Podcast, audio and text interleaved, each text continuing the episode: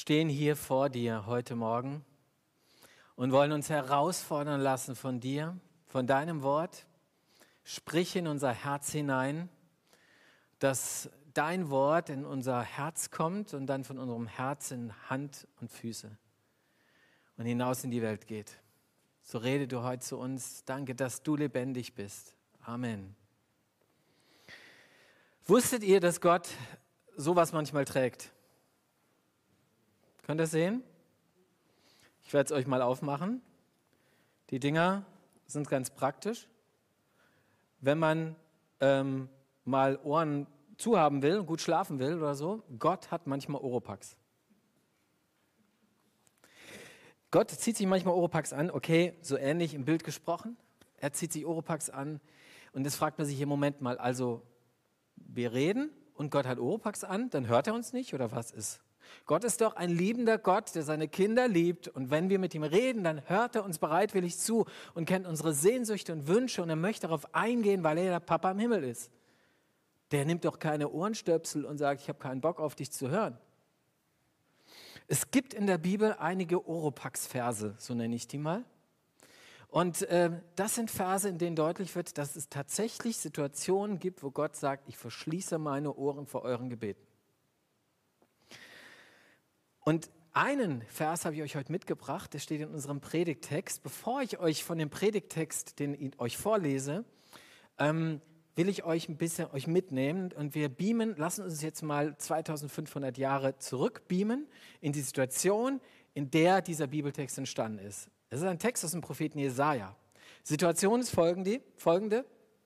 Das Volk Israel wurde überrollt von dieser babylonischen Großmacht die Felder sind zerstört, die, ähm, die, die, die, äh, die Häuser sind zerstört, der Tempel ist in Trümmern und die Israeliten werden verschleppt nach Babylon, nach Babylonien.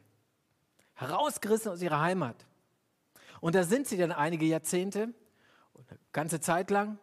Und das Reich Babylon wird plötzlich seinerseits überrollt von den Persern. Und die Perser nehmen dieses Reich ein und es steht das neue große, große persische Großreich.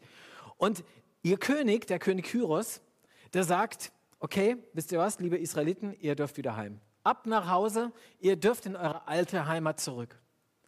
Und die Israeliten, die nehmen das gerne an und sie gehen nach Hause und erst gibt es so eine richtige Aufbruchsstimmung. Könnt ihr euch vorstellen, endlich sind wir frei, wir können wieder zu Hause sein können vielleicht den Tempel wieder aufbauen, die Stadtmauer wieder aufbauen. Wir können anfangen, hier wieder das, was geht. Und das Problem ist, ähm, es geht nicht einfach bergauf.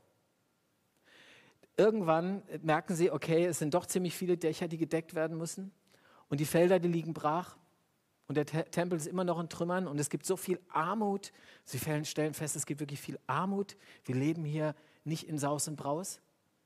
Und sie kommen in so ein Tief hinein. Und dann kommt die fromme Oberschicht und die Priester auf einen Gedanken. Sie kommen auf den Gedanken, wisst ihr was, sie beeindrucken Gott mal.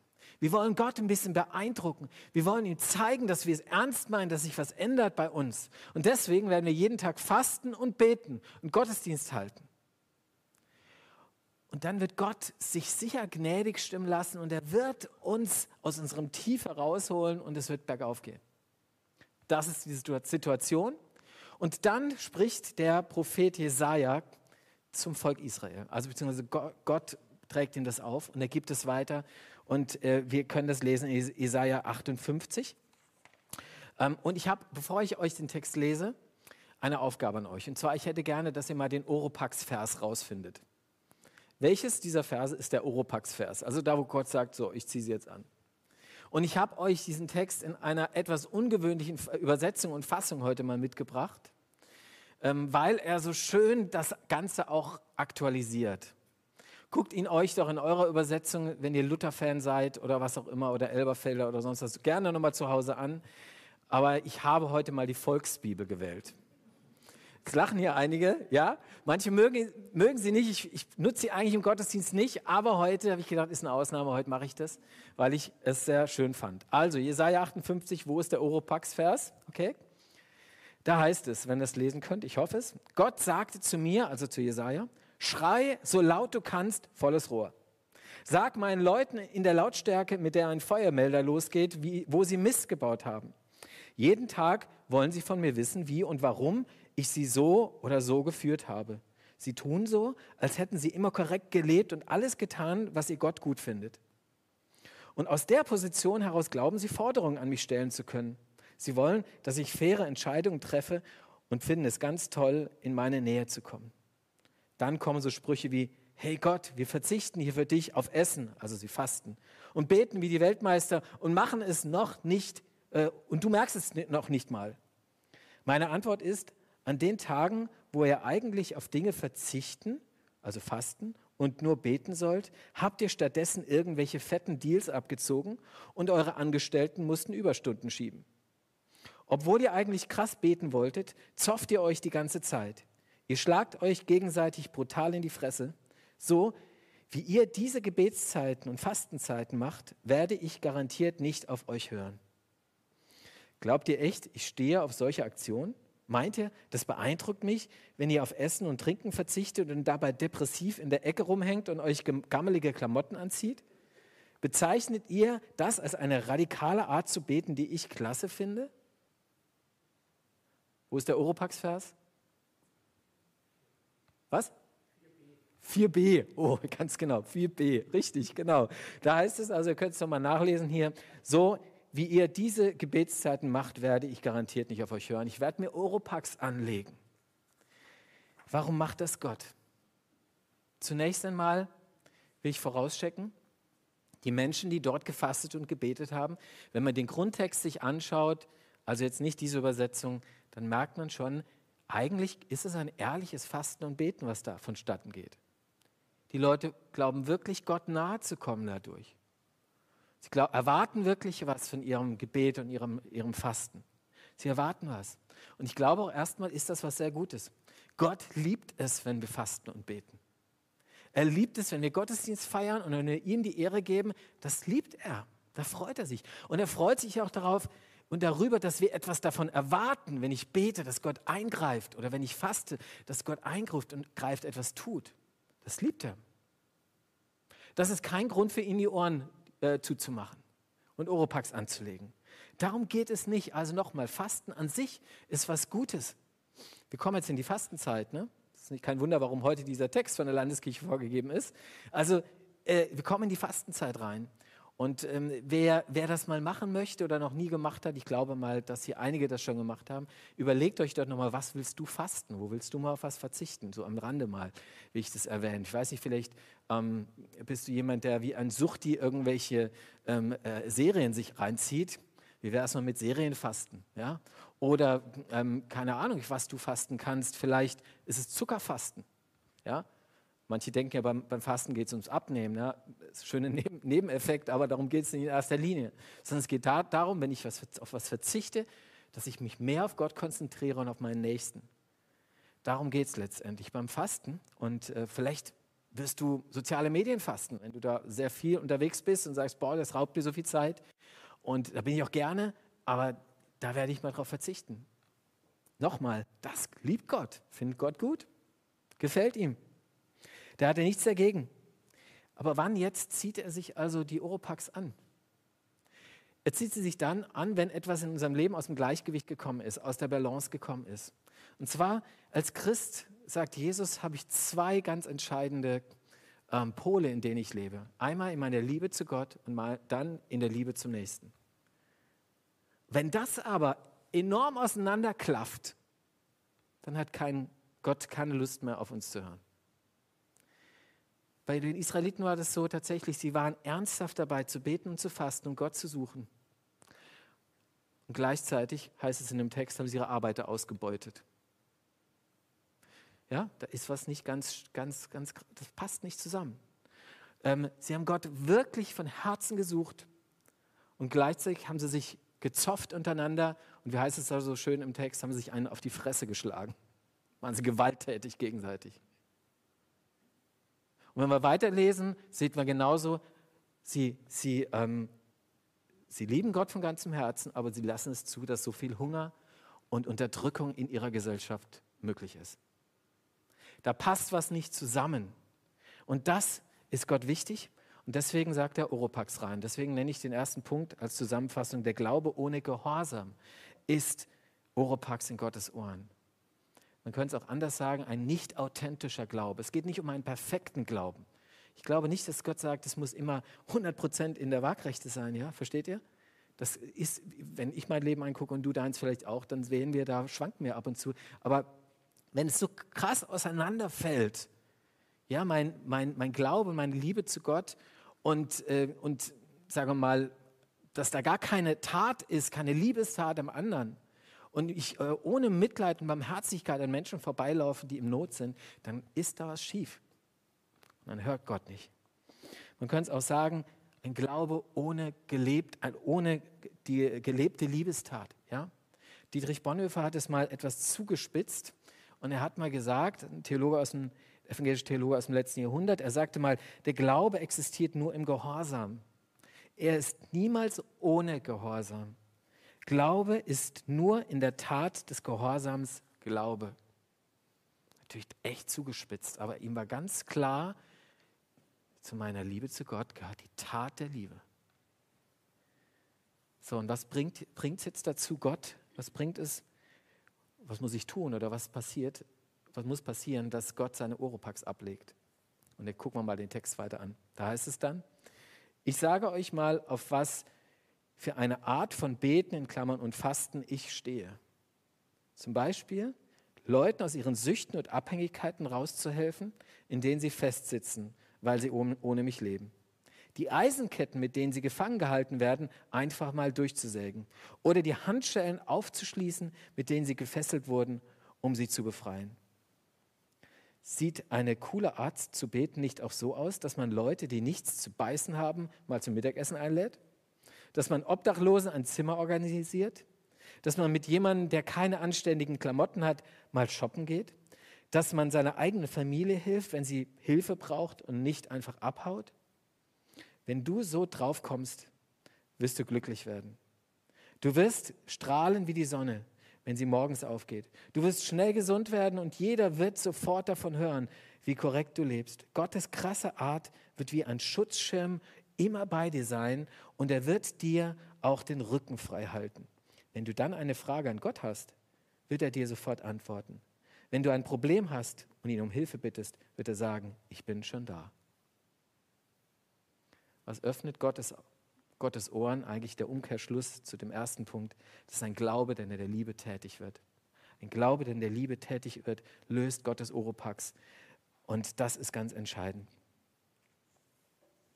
Also Gott liebt es, dass wir fasten und beten, aber er liebt es genauso, dass wir nicht gleichgültig an den Nöten unserer Mitmenschen vorbeilaufen. Kennen wir schon alles, ne? Alles schon gehört. Doppelgebot der Liebe, liebe Gott und deinen Nächsten, muss zusammenpassen und so weiter. Dachte ich mir auch so ein bisschen. Ich habe den Text gelesen und ich muss ganz ehrlich bekennen, ich habe diesen Text gelesen und gedacht, okay, das, da kommt jetzt wieder so ein bisschen der evangelisch-landeskirchliche Moralismus raus. Ja? So, brich mit dem Hungrigen dein Brot, ja, ja, die sozialen Ungerechtigkeiten und so weiter musst du bekämpfen und so. Ja, und ich habe erst so, sowas hat, hat es bei mir getriggert, versteht ihr? So ein bisschen. Ja? Ähm, wo wir manchmal in unserer Kirche dazu neigen, dass wir die, die Frage nach der sozialen Ungerechtigkeit höher hängen als die Liebe zu Gott. Da geht es in die andere Richtung, ist auch eine Gefahr, ja. Und, ähm, und dann muss ich sagen, muss bekennen, ich, ähm, ich habe mich neu überführen lassen. Ich musste mich neu überführen lassen. Dann hat man so einen Text und dann triggert es da irgendwas bei ihm und dann liest man den Text und man beschäftigt sich damit und der Heilige Geist redet zu einem. Und ich schaue mir Clips im Internet an von einem Hilfswerk und ich sehe dort eine Frau, eine junge Frau, hochschwanger, Äthiopien, in einer Lehmhütte lebend, in einer ganz kleinen Lehmhütte lebend, mit vier Kindern. Und es wird gezeigt, wie diese Frau jeden Tag sich auf den Weg macht und diese hochschwangere Frau mit ihrem kleinen Sohn sich auf den Weg macht und Holz sammelt, Brennholz. Und sie sammelt das und hieft es sich auf den Rücken und läuft viele, viele Kilometer, um zur nächsten Stadt zu kommen, um dieses Brennholz zu verkaufen, um Wasser und Brot für ihre vier Kinder und sich zu haben. Und sie sagt, ihr Mann ist abgehauen, weil er gesagt hat, ich sehe keine Zukunft. In dieser Lehmhütte will ich nicht mein Leben verbringen.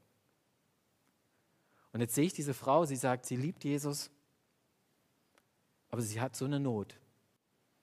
Und dann habe ich gesagt, Moment, kann mir das gleichgültig sein? Kann mir das gleichgültig sein? Nein.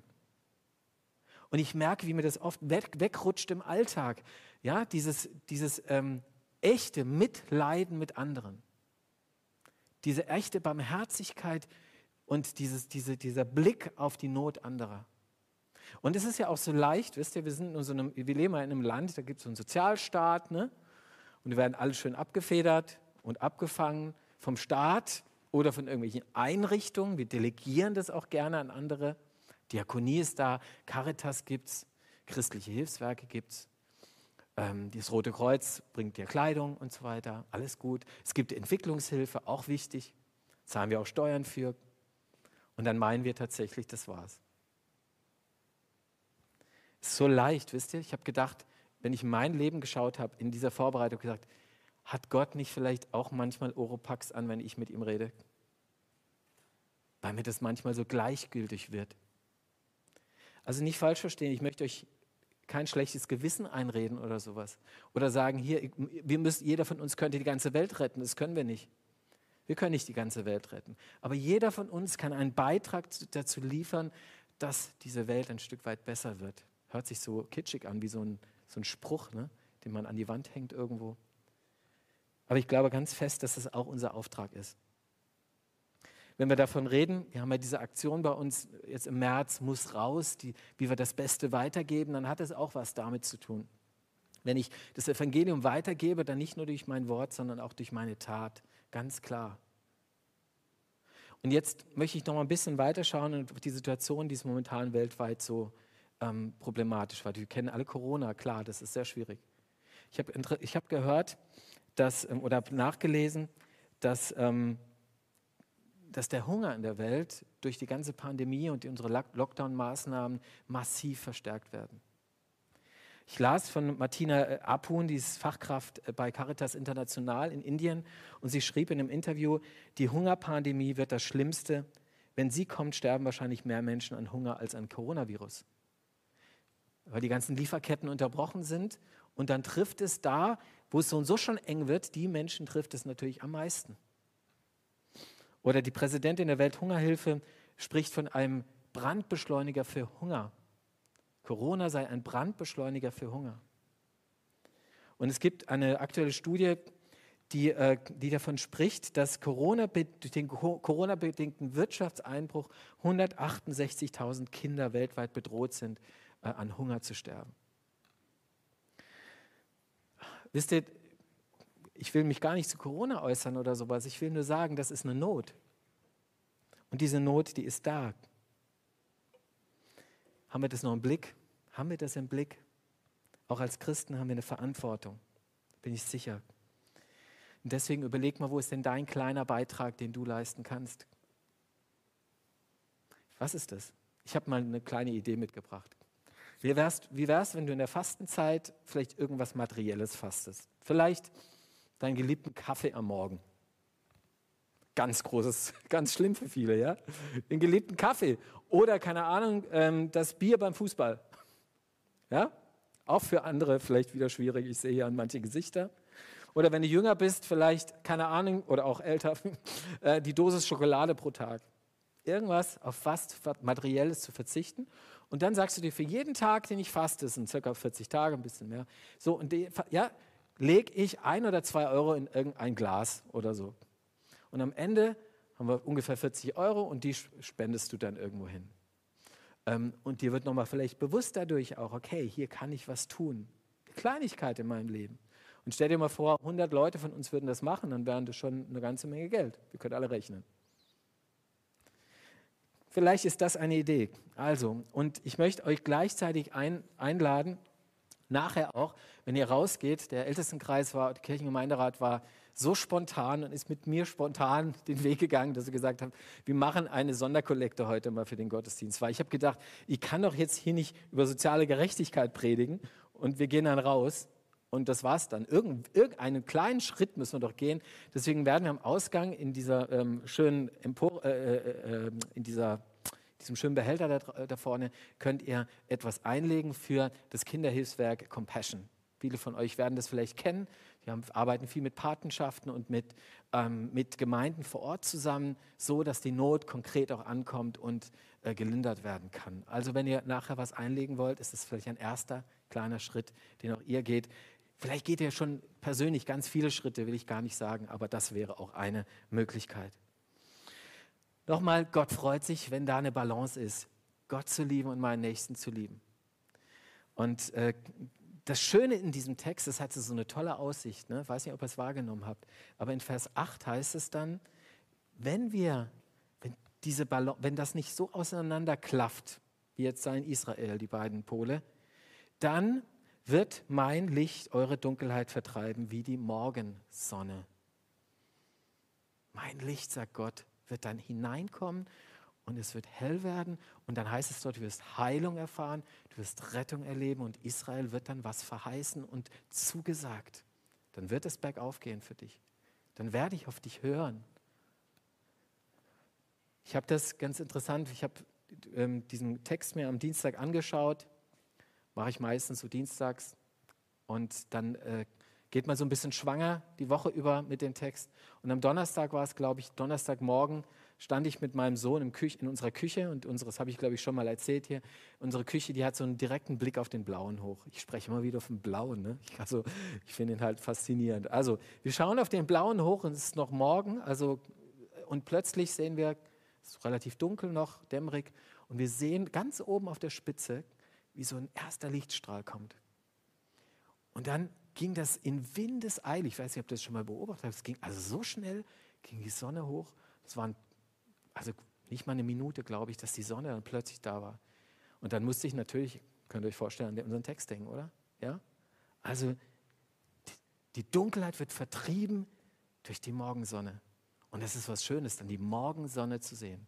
Und genau das passiert, wenn wir einen Glauben haben, der den Gehorsam nicht beiseite schiebt, sondern ein Glauben mit Gehorsam, mit der Tat der Liebe. Und dann werde ich Rettung, Hilfe und Heilung erleben, auch in meinem persönlichen Leben. Das ist die Verheißung. Amen.